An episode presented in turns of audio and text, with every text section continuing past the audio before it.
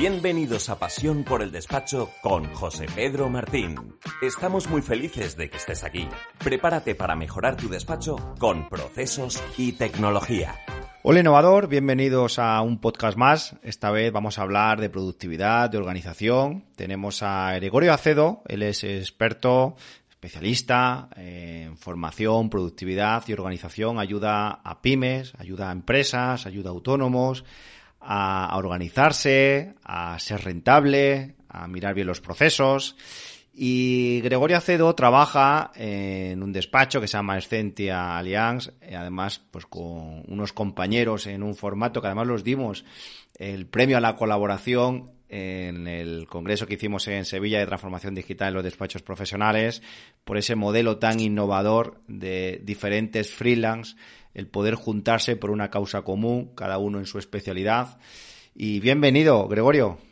¿Qué tal, José Pedro? Buenas tardes. Un placer estar con vosotros de nuevo después de este lío de, la pandemia. Pues muchísimas gracias por estar con nosotros y antes de empezar vamos a daros un pequeño consejo. Descubre Signbox, la solución de firma electrónica para firmar y validar documentos digitales.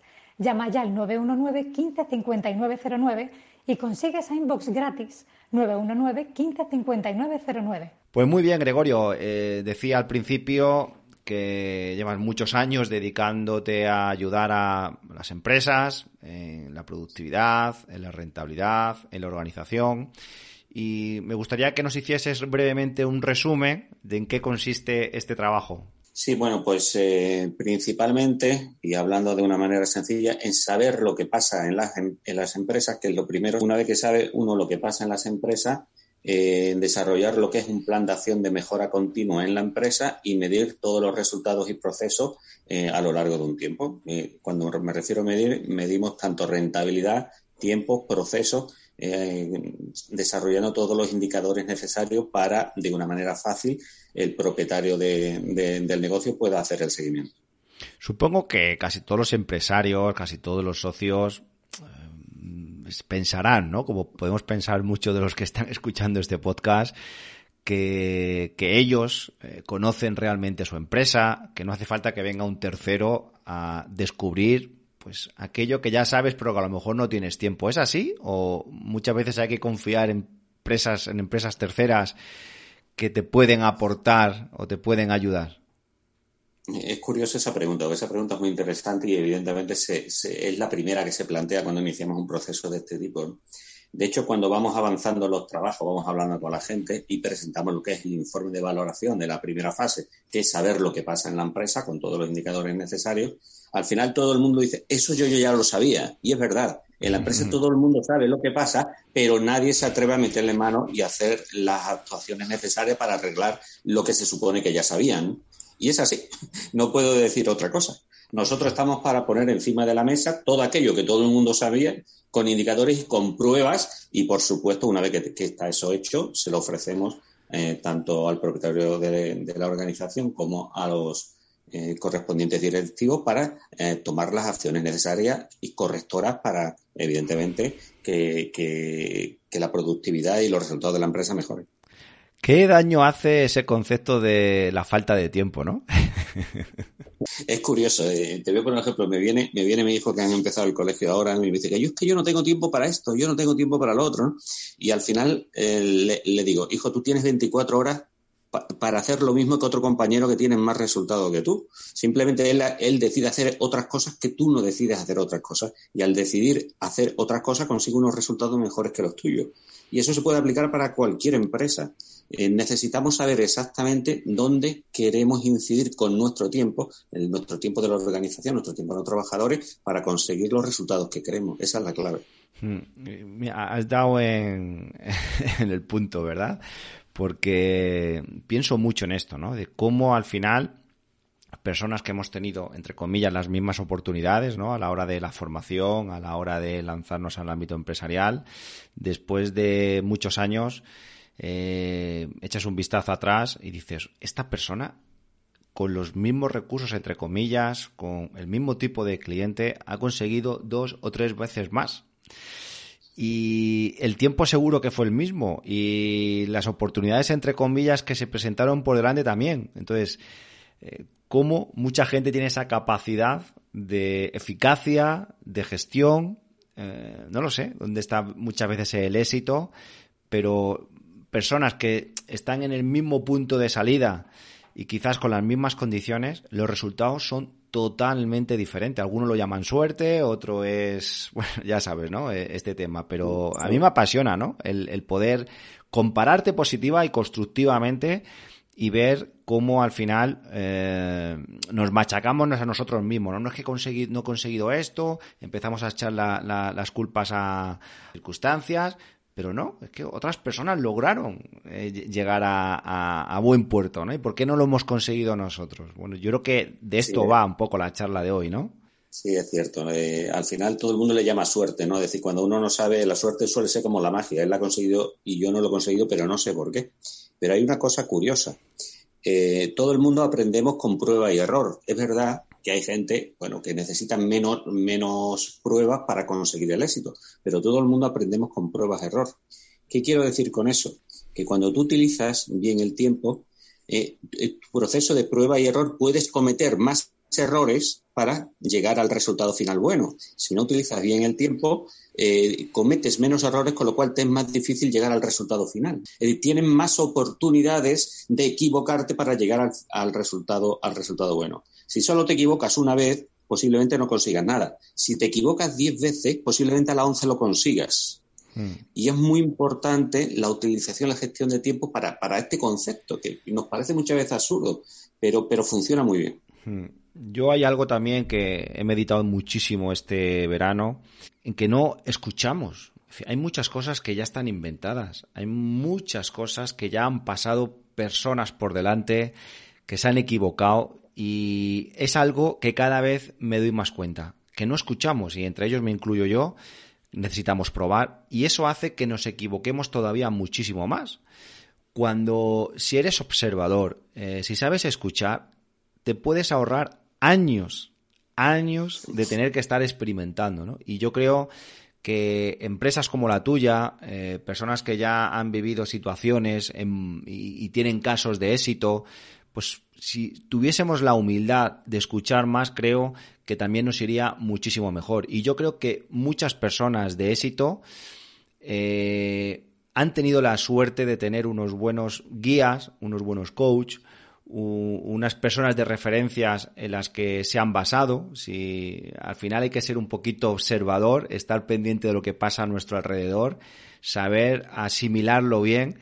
Y, ahí viene también muchas veces la, la, la, parte del éxito, ¿no? La escucha es prioritaria, es la primera fase de la empatía para generar la, la empatía en las organizaciones y la empatía es una de las bases del liderazgo. Eh, con la escucha te enteras de lo que pasa en tu propia empresa y cuando nosotros entramos en una organización y, y, le explicamos a la gente lo que pasa en su empresa, no se lo cree. Esto pasa en mi empresa. Eh, es verdad que la famosa frase yo ya lo sabía, sí, sí, ya lo sabía, pero ¿qué datos tiene de esto? ¿Qué pruebas empíricas tiene? Nosotros aportamos esas pruebas empíricas, pero por supuesto la primera fase de todo el proceso es escuchar uno a uno a toda la organización. Es decir, desde el barrendero hasta el gerente de la empresa. Cuando escuchas eso y cruzas toda la información, eh, bueno, pues las sorpresas que se lleva uno son mayúsculas. Mm.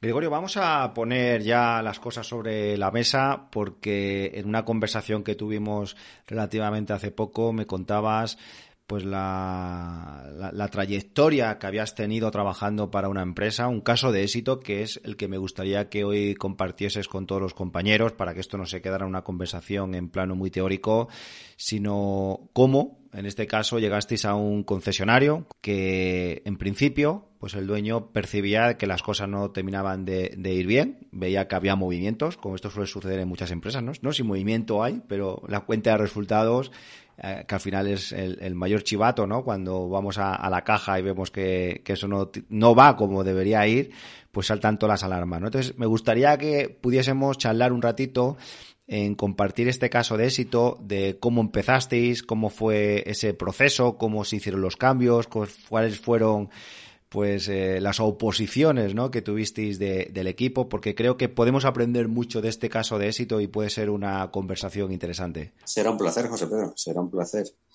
Pues si quieres empiezo, te, empiezo un poco lo que es eh, a comentar.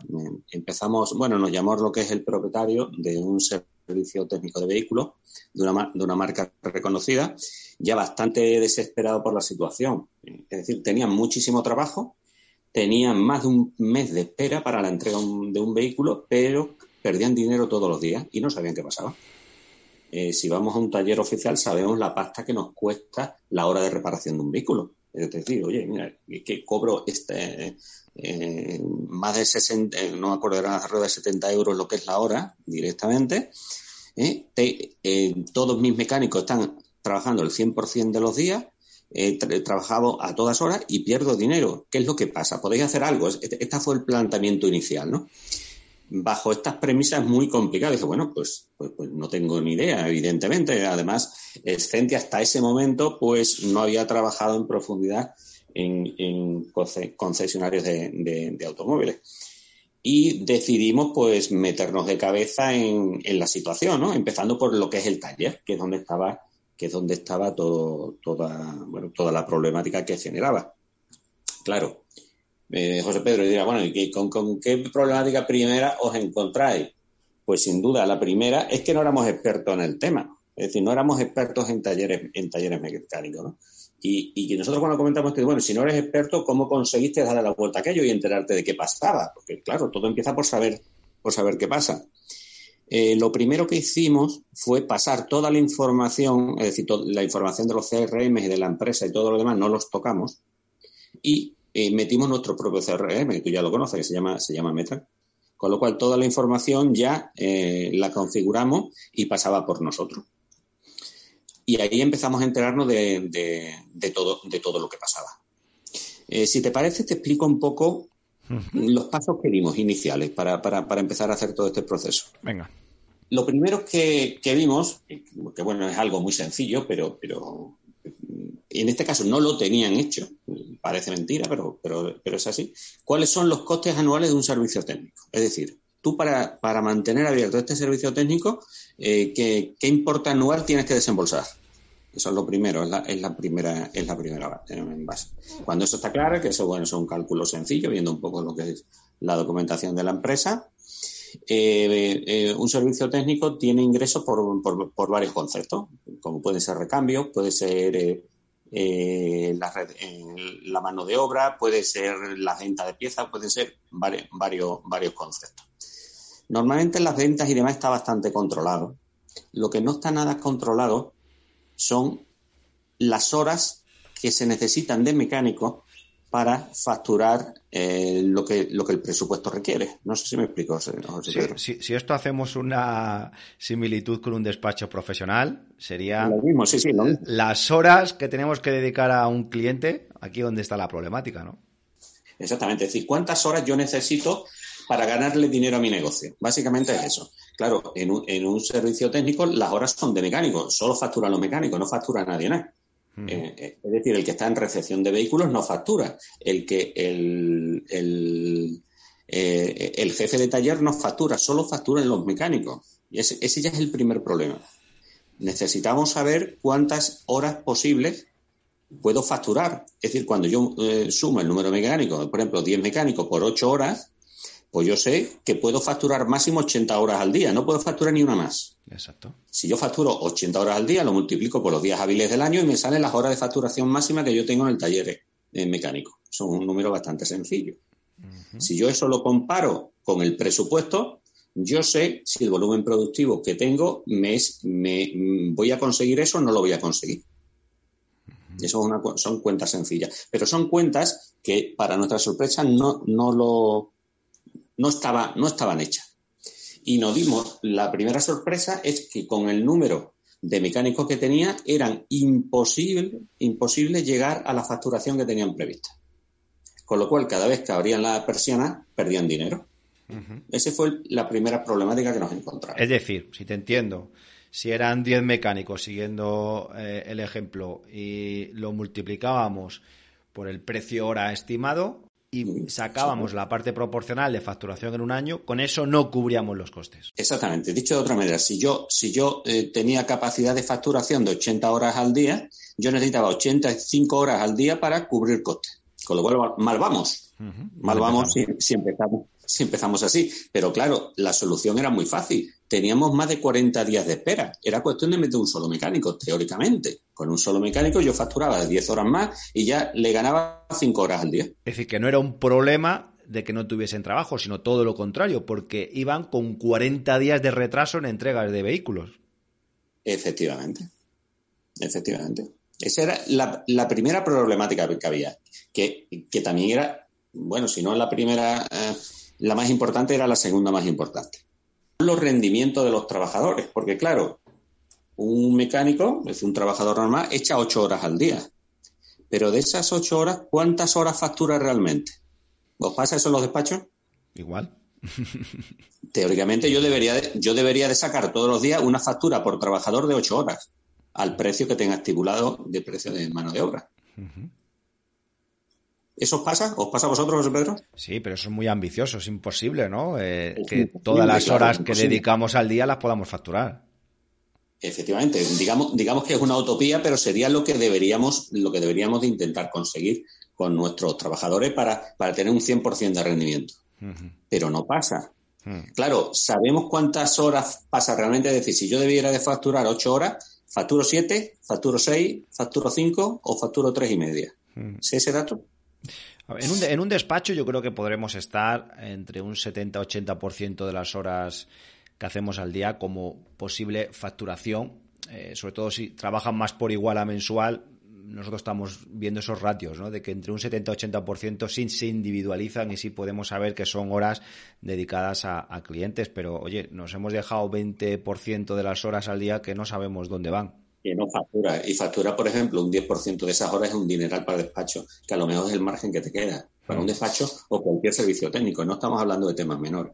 Mm. Sobre todo me refiero que tengo que saberlo diariamente. Mm. Eh, es mi obligación saber cuántas horas, es decir, qué rendimiento tengo entre el previsto y real. Cuando me refiero al previsto son ocho horas y qué real tengo todos los días de cada trabajador. Ese es un dato clave para mi negocio. Cuando estoy hablando de negocios que, que, su producto son horas de trabajo.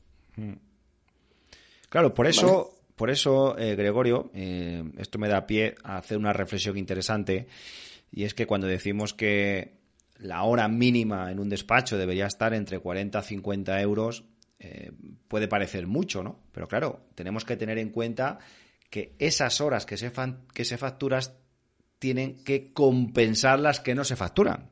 Es decir, de esas ocho horas que tenemos al día, a lo mejor solo facturamos de esa persona cinco o seis horas. Entonces ya las podemos cobrar bien, porque se van a quedar en el camino eh, tres horas más o menos, que a lo mejor, o dos horas que nos están facturando. Entonces, al final tienes que compensar para llegar a unos ratios mínimos. Exactamente, exactamente. Pero yo, yo tengo, tengo que tener ese dato muy claro en la cabeza y si no, tenerlo calculado. Nosotros en nuestro caso, cuando, cuando hablamos con la marca y dijimos, oye, mira, esto pasa directamente, ¿cuál sería un buen indicador de que los rendimientos son buenos? Y nos dijeron que seis horas de trabajo por jornada, por cada trabajador. Y dice, oye, seis horas, eso es mucho tiempo. ¿Y las otras dos horas dónde se van? ¿No? Es la primera pregunta que se te ocurre. Exacto. ¿Dónde se van las otras dos horas?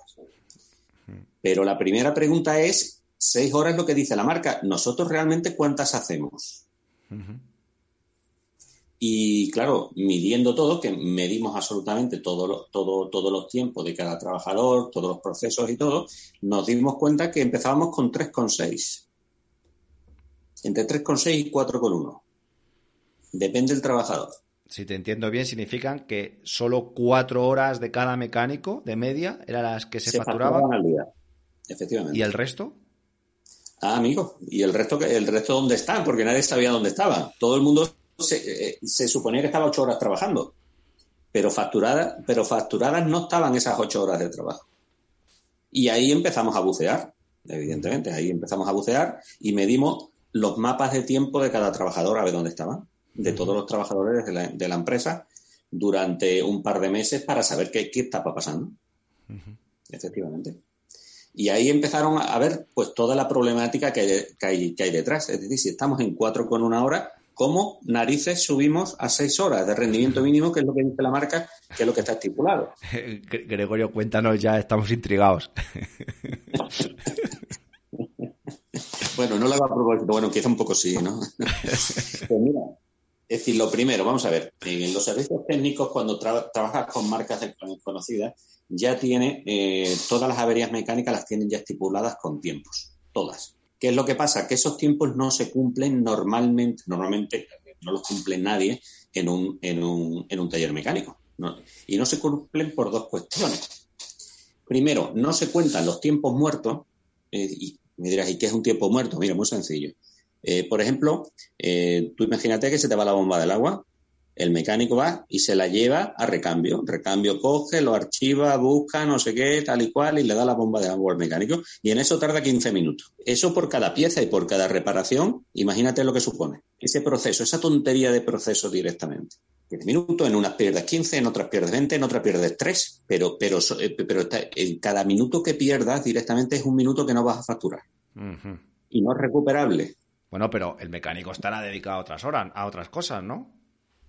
No, no, el mecánico es el que va con la pieza. Nadie más puede ir con la pieza. ¿Quién va a ir con la pieza? Ah, tú dices que es el propio mecánico el que va a buscarla. Claro, la quita, la quita. Ah, pensaba, pensaba que se, que se la pedía a otro compañero y mientras tanto hacía otras cosas. No, no, es él el que va a buscarla.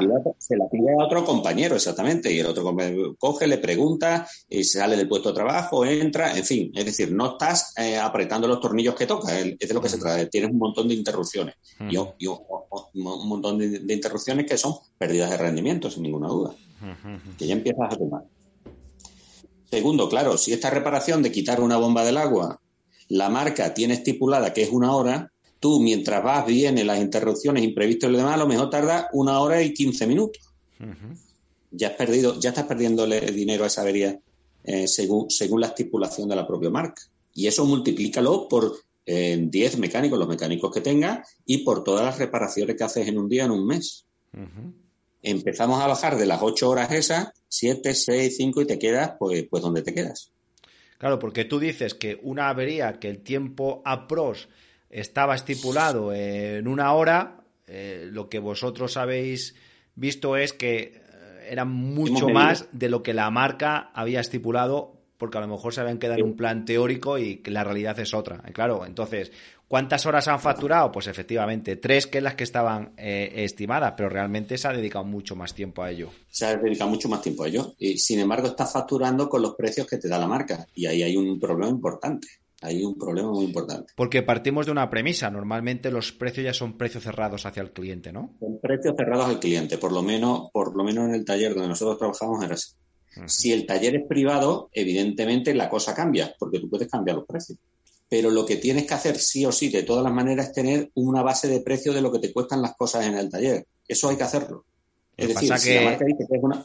Lo que pasa es que eso es complicado, ¿no, Gregorio? Porque ellos cuando van a presupuestar tienen que presupuestar con el propio CRM de la marca y ajustarse, con la marca. y ajustarse a los tiempos que dice la marca. Por tanto, si para esa reparación es una hora, tú no puedes poner que es una hora y cuarto en el presupuesto. No. Tienes que poner, tienes que poner que es una hora, exactamente. Pero tú tienes que saber cuánto te cuestan las cosas. y, ahí, y, ahí, y ahí hay otro elemento interesante. Si yo tengo 10 mecánicos, 12, 7, los que tenga directamente, en cambiar una bomba de agua, todos los mecánicos me tardan lo mismo. Claro, bueno, como la vida misma, en un despacho es igual. Eh, y esto es algo que también hemos... Esto es algo que también hemos debatido mucho, ¿no? Que depende quién lleve la contabilidad o depende quién lleve la parte fiscal, eh, los tiempos de dedicación pueden ser totalmente diferentes. Entonces, totalmente diferente. eso de que un cliente no es rentable, esto nos ha pasado en muchas reuniones de dirección, es que un cliente no es rentable. Pero ¿cómo no va a ser rentable? Si la persona que está haciendo esto lo ha tenido que repetir dos veces, lo ha hecho mal. Es decir, que muchas veces no era imputable al cliente, era imputable a la persona que estaba haciendo ese trabajo. Efectivamente, efectivamente. Eh, dicho, mira, dicho de otra manera, un ejemplo que le puse ayer, le puse a, un, cliente amigo mío. Eh, a mí me encanta el baloncesto y ahí, ahí se trabaja por tiempo, parece no, pero se trabaja por tiempo. Se trata de meter la mayor cantidad de puntos en 40 minutos. Se trata de eso. Claro, cuando tú ves las medias de los jugadores, hay jugadores que te meten 20 puntos por partido, es decir, 20 en 40 minutos. Y hay jugadores que te meten 3 en 40 minutos, pero el tiempo es el mismo para todos, ¿vale? Eh, claro, el entrenador tiene muy claro quién se va a jugar la última posesión o quién va a tener el balón más, más tiempo en las manos, porque hace su trabajo y ve los rendimientos de cada persona que hay. Somos capaces nosotros de hacer eso en otras empresas. Pues hay que hacerlo, Gregorio. hay que hacerlo. Deberíamos hacerlo. Eh, son preguntas que, que, dejo, que dejo encima de la mesa, ¿no? En este caso, a nosotros no nos cabía la menor duda. Es decir, había un jefe de taller que estas cosas las tiene que saber. Es decir, si entra una bomba y está estipulado en una hora la marca, yo tengo que saber si tengo 10 mecánicos, pues el que me lo hace en una hora, el que me lo hace en una hora y media, el que me lo hace en dos horas y el que me lo hace en tres cuartos de hora. Lo tengo que tener muy claro. Y le doy ese trabajo a que realmente me va a ganar dinero a la empresa. Por eso necesito una base de precio. Nosotros la sacamos, se la proporcionamos a la empresa. Estaba pensando en un despacho profesional eh, que es, bueno el hacer rotaciones cuando eres un despacho un poquito más grande, el, ir haciendo rotaciones de los clientes con los asesores. ¿Por qué? Porque es una forma de ver si dos asesores o tres asesores a lo largo del tiempo tardaron lo mismo. Eh, eh, sí, bueno, al final, al final es un poco lo que estamos comentando, es tener una base de precio de los trabajos tuyos y de la gente que, te, que trabaja. Eso hacerlo a mano es muy complicado, pero hoy día con, los programas informáticos que hay, con CRM y nosotros lo hacemos con Metal, sale automático todos los días, muy sencillo de hacer. Pero, pero hay que hacerlo y hay que, y hay que mirarlo. Es decir, si realmente queremos sacar rendimiento a nuestro despacho y diferenciarnos de la competencia, eh, estas cosas son claves bajo, bajo mi punto de vista. Muy bien. Entonces, eh, bueno, ya detectasteis todas esas incidencias. Siguiente paso. El siguiente paso, eh, pues decirle a cada. El siguiente paso, una vez que presentamos lo que es el informe, vimos, vimos dónde estaban todas las problemáticas, lo presentamos. Y el siguiente paso, evidentemente, era mejorar todos los rendimientos de la empresa. El siguiente paso es ese. Para eso establecimos un comité de dirección e eh, establecimos todos los indicadores que necesitaba, que necesitaba lo que es la empresa y todos los indicadores por trabajador para conseguir lo que nosotros esperábamos conseguir. Es decir, el plan de acción eh, eh, se componía en tres fases. El plan de acción de la empresa, la estrategia de la empresa, plan de acción por departamento y plan de acción por persona. Dicho de otra manera, si cada persona cumple su plan de acción, se va a cumplir el plan de acción del departamento y si todos los departamentos cumplen su plan de acción, se va a cumplir el plan de acción de la empresa. No sé si me explico. Perfectamente. Con lo cual, cada persona dentro de la organización, el comité de dirección, pues semanalmente entregaba sus ítems de trabajo. Y cuando me refiero a ítem de trabajo, me refiero a dos cosas. Tiempo a cada tarea de la empresa, que ya la habíamos establecido con los indicadores necesarios, y resultados que se consiguen utilizando tal tiempo a tal tarea. Y de esa manera coges el control absoluto de la empresa. ¿Y qué se cambió eh, en todo esto que nos, ha, que nos has contado? ¿Cuál fue eh, eh, el pues, cambio fundamental? Hubo un montón de cambios, es decir, de, de, la primera cosa que te dije que directamente se necesitaban más mecánicos, eso, claro, se necesitan más mecánicos. En principio se necesitaba uno más, pero nos dimos cuenta enseguida que necesitaban dos más. Cuando tú dices que necesitas dos mecánicos más, surgen un montón de problemáticas. Primero, tienes que ampliar el taller porque no cabían, tienes que comprar maquinaria nueva, tienes que alquilar en eh, otros departamentos externos para poder hacer todo eso. Y claro, ahí surge la pregunta, oye, ¿y si no lo hago, qué pasa? Pues si no lo hago, vas a seguir perdiendo dinero todos los días. Y si lo haces, te va a costar esto, pero, pero lo vas a poder amortizar en tanto tiempo. esa fue la primera, eh, la primera disposición que tuvimos, que tuvimos que arreglar. La segunda, ¿cómo, ¿cómo conseguimos seis horas de trabajo de rendimiento por cada ocho horas? Esa costaba, es decir, esa es la clave. Primero nos reunimos con todas las personas, eh, bueno, todos los mecánicos que, tenían esto, le comentamos lo que es la situación. Oye, mira, los rendimientos son muy bajos, están en 4,1. Eh, ¿Qué necesitamos hacer para poder hacer esto?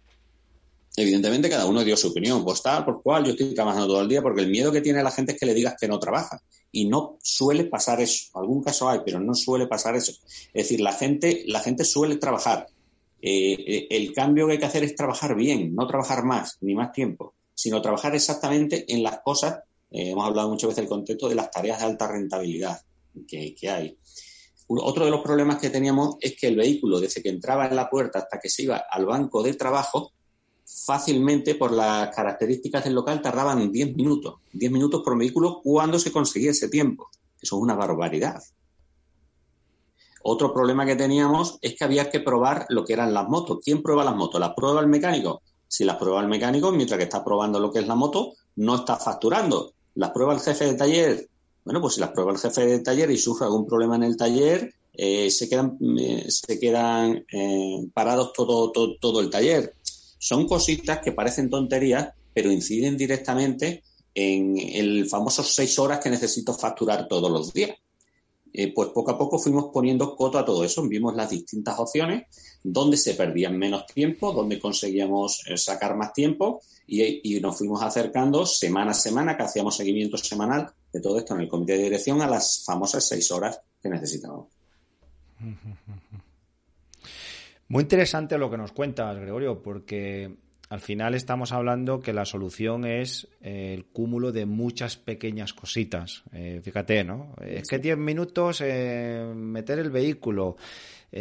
claro, es que si es el mecánico el que tiene que ir a probar la moto, entonces esas horas no se facturan. Pero claro, si el jefe de taller es el que tiene que ir, entonces no puede resolver un gran problema que pueda haber en el taller. Entonces, eh, claro, uno puede decir, hombre, porque vaya a probar la moto no pasa nada, ¿no? El problema es, es un día, otro día, otro día, 10 minutos de aquí, 15 minutos de aquí, 50 eh, euros que se van a la basura, 60 que se van aquí. Oye, eso, al final del mes son muchos minutos, es mucho rendimiento, son muchas horas a la basura. Y, yo creo, ¿no? Que, que esto, si lo llevamos a un despacho profesional, es exactamente lo mismo. Eh, y, es algo en el que desde el Centro de Innovación estamos analizando y estamos también pues eh, viendo con diferentes despachos todos estos pequeños detalles y por supuesto, ¿no? Los, pequeños detalles cuentan y cuentan mucho, muchísimo. Eh, los pequeños detalles son los que te hacen que le ganes dinero a tu empresa, sobre todo cuando estamos hablando que tu producto son horas de trabajo es que cada minuto que pierdes al día y no está facturado por lo que sea, por el motivo, es un minuto que no recuperas. Hmm, hmm. Es, que partimos de esa base. Eh, con lo cual, claro, y estamos viendo que es imposible facturar ocho horas. Pero si yo no facturo ocho horas, lo que no puedo facturar en este caso es menos de seis bajo ningún concepto. Lo que pasa, Gregorio, que se puede caer en estar demasiado encima de las personas, ¿no? Eh, ¿O tú crees que es más un tema de cultura? Eh, no puedes estar encima de las personas. Lo que sí que tienes que tener eh, son elementos tecnológicos que, dándole un botón te diga eso. Hmm. nosotros, como tú sabes, trabajamos con Metan. Metan tiene la posibilidad de, hacer eso. Le das un botón y te dice exactamente los rendimientos de cada trabajador en cada hora en qué tareas ha trabajado, en el mes, en el año, te dice todo. Es decir, en 10 minutos te has visto todas las empresas, toda, toda la empresa cualquier día. Tú tienes que tener acceso a la información. Utiliza la tecnología que quiera, pero tienes que tener los datos que necesitas para, hacer esto. Y evidentemente, cuando las cosas van bien, no tienes que llamar al orden a nadie. Y cuando las cosas no van bien, bueno, pues tienes que preguntar qué ha pasado, porque es que a lo mejor lleva razón el trabajador y ya te lo dirá, ¿no? Oye, es que, eh, como, como hay muchas veces, oye, es que me ha preguntado fulanito no sé qué, he ido al trabajo y me ha em, preguntado menganito, es que me han preguntado cuatro al día. Bueno, pues entonces lo que hay que ver es por qué le preguntan a ese señor tanto. Entonces, lo mejor lo que necesita la empresa es un curso de formación y liberar a este señor. Pero este señor lo que no puede ser es que al cabo del día no haga sus tareas. Hmm. Esto ah, nos da pie a introducir otro concepto fundamental que es el de mejora continua. Eh, estar con esos datos que ya tenemos, que podemos tener en un CRM, que podemos tener en un programa como el que tú nos hablas de gestión de tareas, de gestión de rentabilidad, eh, ya sea con un Power BI, da igual, las herramientas tecnológicas nos van a ayudar a esa mejora continua, a también ponernos nosotros unas tareas semanales, diarias, mensuales, cuando vosotros queráis establecer una periodicidad, pero hay que revisar y siempre, siempre, siempre, siempre, siempre se van a detectar, eh, bueno, eh, incidencias, errores y no nos tenemos que machacar por eso. La cuestión es que las vamos a ir solucionando, las vamos a ir puliendo, pero hombre, de tener muchísimas incidencias y además incidencias muy graves a tener, bueno, incidencias pero más controladas, ya no, ya no vamos a detectar grandes desviaciones.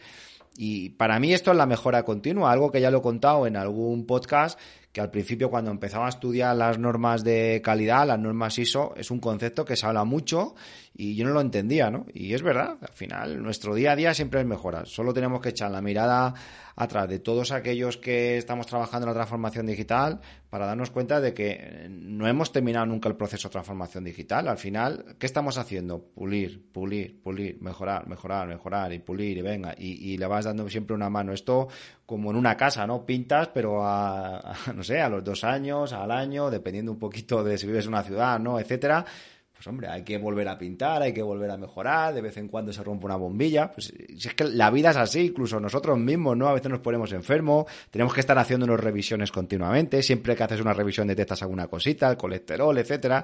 Por tanto, siempre estamos en un proceso de mejora, siempre. No se acaba nunca, como bien has dicho, jamás. En el momento que lo acabe, mi empresa está muerta, las empresas es algo vivo. Eh, siempre, eh, siempre se van a cometer errores, siempre eh, hay un cliente que destroza toda tu programación diaria. Eh, eso es así, eso. Eh, bueno, y eso, para eso estamos, para tener la cintura necesaria para poder hacer todo ese tipo de cuestiones. Pero en, en los temas repetitivos, que la mayoría de las cosas que hacemos son repetitivos, los protocolos, los procesos y la medición de tiempo es nuestro día a día. ahí no se nos puede ir. Eso lo puedo controlar perfectamente. Y lo que son las incidencias, bueno, pues se tratan como incidencia y nada más, no tiene, Hmm. no tiene más, más problemática. Hmm. Pues eh, me imagino que terminaría bien este concesionario, ¿no? Con los cambios que, hicieron, e introduciendo a una nueva persona, haciendo una pequeña eh, inversión. Sí, nosotros ya, nosotros ya una vez, una vez ya contrataron a las personas que propusimos nuevas, porque, bueno, como en todo sitio hay reajuste y hay decir cosas, eh, le pasamos todo nuestro trabajo y nosotros, bueno, pues, pues estamos muy contentos con la labor desarrollada. Hmm. Pues esto es un ejemplo de cosas que, necesitan las pymes, que necesitan nuestros clientes. Eh, no quiero con este podcast invitaros a los despachos profesionales, que sois los que nos escucháis, a que tengáis que ayudar a vuestros clientes y meteros en el taller y analizar todo esto, ¿no? Pero sí hay una oportunidad eh, en el asesoramiento financiero, en el asesoramiento contable, en el asesoramiento laboral, eh, ir poco a poco derivando a estos departamentos contables hacia estos modelos, ¿no? porque al final hay una parte financiera muy importante en lo que nos ha contado Gregorio. Detrás de todo había números, había cifras que son las que teníamos que eh, hacer rentable, ¿no? A, la empresa, ¿no? Pero fijaos que detrás había unas finanzas. Pero eh, había que meterse en el negocio, había que comprender la parte operativa, esto es fundamental porque nos quedamos muchas veces en la parte financiera, que es en lo que trabajamos la gran mayoría de las personas que nos dedicamos a la contabilidad o a la parte eh, fiscal, pero la parte operativa eh, es fundamental entenderla. Y esto eh, no es algo para el corto plazo, pero es hacia dónde vamos a ir derivando. Gracias a la información, gracias a las APIs, gracias a la conectividad con los software de nuestros clientes, vamos a, hacer este tipo de, trabajo o incluso a hacer una parte de este trabajo, ¿no? Porque en el caso de Gregorio, eh, él también se apoya en un equipo de financieros que le ayudan a, medir esto, ¿no? Gregorio, supongo que tú te metiste en la parte, te remangaste en la parte operativa. Un, equipo, eh, un equipo, en este caso me ayudó mi compañero Antonio Roch, eh, él, es, financiero y toda la parte de números y toda la parte toda la parte de finanzas de la, de, la empresa bueno pues fue el que, el que la llevó yo, yo, llevo un poco un poco más el tema de procesos rendimientos y organización de, las empresas mm. José Pedro me gustaría comentar un par de cosas que se me, se me han pasado tenemos tiempo sí sí venga adelante cuando hay otro factor que realmente es clave que es la temporalidad date cuenta que en el concesionario que trabajamos era, era, era de motos, claro. ¿Cuándo, ¿Cuándo la gente suele coger las motos? ¿Tú tienes moto? Sí, tengo moto, soy motero. ¿Y la coges en invierno o la coges en verano? ¿O cuándo la coges más? Durante todo el año, pero en época de buen tiempo, normalmente verano, o primavera, pues por supuesto, ¿no? La, la utilizo más. ¿Qué quiere decir eso? Que en épocas de buen tiempo el taller iba hasta arriba. Y en épocas de mal tiempo teníamos la mitad de la carga de trabajo. Claro, yo tenía los mismos mecánicos. Claro. Y yo necesitaba facturar eh, las famosas 80 horas estas que, que necesitamos facturar todos los días. Cuando yo tengo la mitad de carga de trabajo, lo que es en invierno, no voy a facturar esas 80 horas de trabajo. ¿Me sigues? Sí, eso es. Con lo cual, ¿cuáles son las soluciones? Es decir, eso lo tengo que saber con, anterioridad. Es decir, oye, mira, estos meses, eh, cuando ves el histórico de la empresa, eh, las horas que necesitamos no las vamos a conseguir de ninguna manera. ¿Qué soluciones proponemos? ¿Echamos a la gente? Es una solución. Ah, Pero bueno, los gastos fijos, los gastos fijos siguen siendo lo mismo de la empresa. Al final vas a perder dinero. Si ya tienes personal preparado y demás, lo que no puede hacer es que se lo quede la competencia una vez que la has preparado tú. Con lo cual ahí surge otra serie de dinámicas que tienes que estudiar con meses de anterioridad, porque al final lo que se trata es de conseguir esas famosas 80 horas de trabajo. Tienes vacaciones que tienes que utilizar, las puedes utilizar esos meses. Tienes promociones que puedes eh, sacar y la puedes utilizar esos meses para que la gente para que la gente eh, entre puedes hacer viajes y de esa manera fomentar tu negocio es decir ahí la creatividad del equipo es muy importante. Pero tú al final, si quieres ganarle dinero a tu negocio, necesitas facturar las horas que necesitas. Y otro tema importante que pusimos en marcha y nos fue muy bien, aunque yo entiendo que crea, que crea polémica, es que pusimos unos indicadores perfectamente visibles en forma de pantalla de televisión dentro del taller. Con lo cual, todas las personas, todas las personas de la organización sabían en tiempo real si iban cumpliendo los objetivos del día, de la semana o del mes. Y eso evidentemente crea una presión, que la crea, yo no voy a decir que no, pero sabes en todo momento cómo vas. Y si no vas cumpliendo, bueno, pues eh, se va ajustando, ahí tienes tu jefe, hablas con él, en fin, y vas viendo todo eso cómo, cómo va. Muy bien. Pues eh, yo creo que hemos hablado de muchas cosas. aquellos compañeros del sector de los despachos profesionales, principalmente dedicados al fiscal, laboral, contabilidad, eh, se habrán sentido muy identificados en cómo medir la rentabilidad, al final somos vendedores de horas, como en un taller. No, vendemos piezas, pero en un taller las piezas es una parte del, negocio. Eh, estamos hablando de un taller que al final lo que venden son horas de, mecánicos. Eh, en este caso Gregorio nos ha hablado de 10, 12, 15 personas, pues como muchos despachos en, España.